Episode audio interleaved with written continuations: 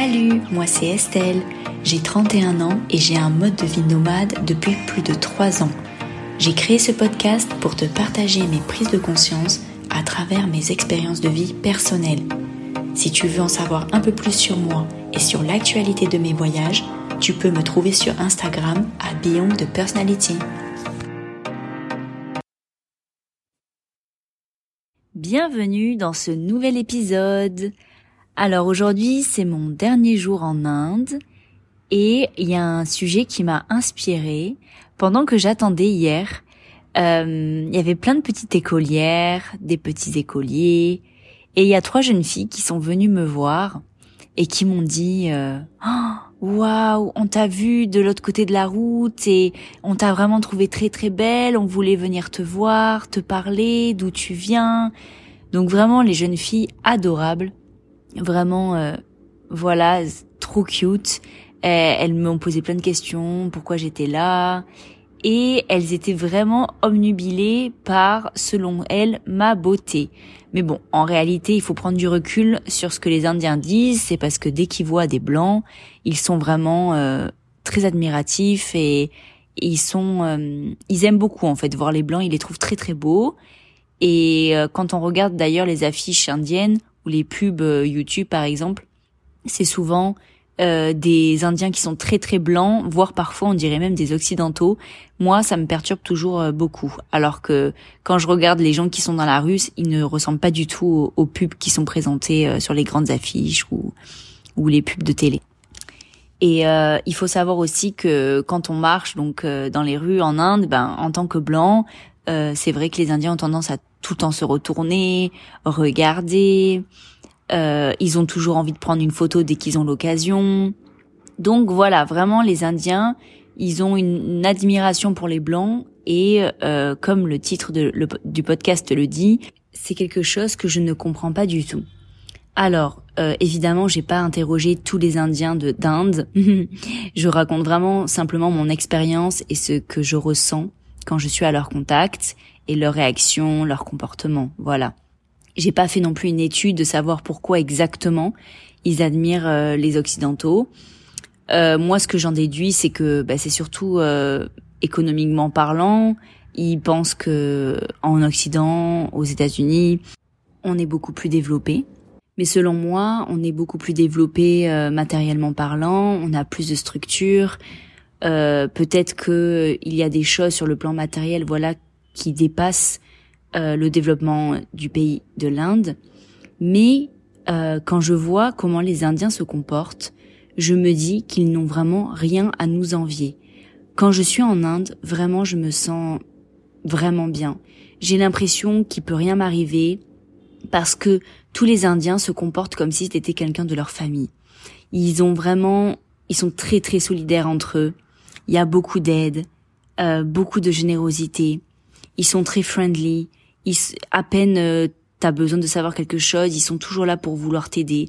Même ceux qui vont être occupés. En fait, nous, par rapport à la France, par exemple, je vais parler de, de mon pays, on va agir de cette manière-là au sein de notre famille. Mais quand il s'agit d'inconnus, c'est vrai qu'on va être un peu plus euh, dans la retenue, on va moins faire attention aux autres.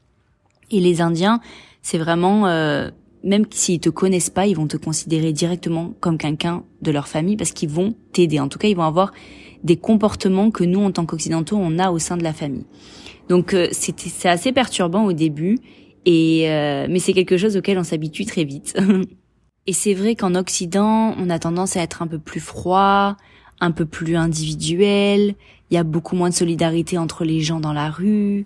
On, je pense qu'on a tant à apprendre d'eux et, et je me dis, mais quand je vois comment ils sont et ils se comportent entre eux, je me dis, mais ils n'ont rien à nous envier.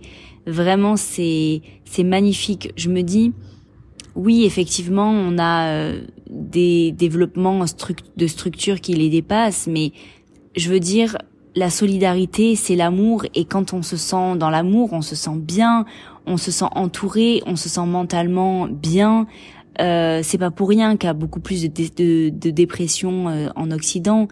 On, on, est trop seul en fait, et, et, je pense que rien ne remplace l'amour et, et la solidarité qu'il y a entre eux.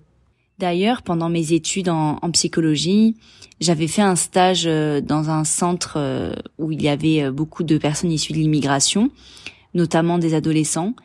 Et c'est vrai qu'ils étaient souvent envoyés par leur famille pour venir en fait être mieux économiquement en Europe et pouvoir envoyer l'argent à leur famille pour qu'ils puissent s'en sortir. Et après aussi la volonté de se développer économiquement, il y avait aussi le rêve occidental. Et souvent, ce qui se passait, c'est que les jeunes, quand ils arrivaient, les adolescents, dans un premier temps, ils étaient arrivés sains et saufs, donc ils ont, ils ont pris des risques pour venir. Donc c'est vraiment quelque chose d'accompli. Ils étaient souvent très soulagés. Et en fait, dans un second temps, ils, ils tombaient parfois en dépression. Alors, on peut pas vraiment dire dépression, mais ils avaient vraiment une désillusion de l'Occident, de l'Europe, parce qu'ils pensaient, euh, euh, ils, se, ils se font un film en fait de comment est l'Europe, comment euh, sont euh, les Occidentaux, et quand ils arrivent, ils se rendent compte qu'il y a un énorme gap entre ce qu'ils pensaient et ce qui est, et notamment au niveau de la culture et de la solidarité, ils sont souvent très seuls. En tout cas, je parle du stage dans lequel j'étais à ce moment-là. Ils se retrouvent vraiment très seuls et ils se rendent compte que ben finalement c'est pas du tout comme dans leur pays quoi. Ils ont vraiment un choc comme nous on pourrait peut-être avoir quand on visite ce genre de pays, mais sur d'autres points. Et donc je trouve quand même que ça montre beaucoup de choses. Euh, ça montre que le développement matériel n'est pas du tout la priorité pour être heureux. Et euh, ouais, je pense qu'on a beaucoup à apprendre d'eux. Donc moi, en tout cas, pendant mes voyages, j'apprends beaucoup. Je suis euh, vraiment très ouverte à tout ce que je vois, tout ce que je découvre, et, euh, et j'apprends beaucoup. Et euh, ça me fait beaucoup grandir d'un point de vue personnel. Donc euh, je suis très très heureuse. Je pense pas que ce soit le dernier épisode que je vais faire sur l'Inde parce que j'ai vraiment pas mal de petits sujets que j'aimerais partager. Mais bon, on verra comment les choses vont se goupiller. En tout cas, là, ça y est, c'est mon dernier jour. Je quitte l'Inde. J'ai le cœur un peu serré mais en même temps, euh, c'est chouette d'ouvrir une nouvelle page. Voilà, j'espère que cet épisode t'a plu et que tu as pris autant de plaisir à l'écouter que j'ai pris à l'enregistrer. Je te dis à très bientôt pour de nouveaux épisodes.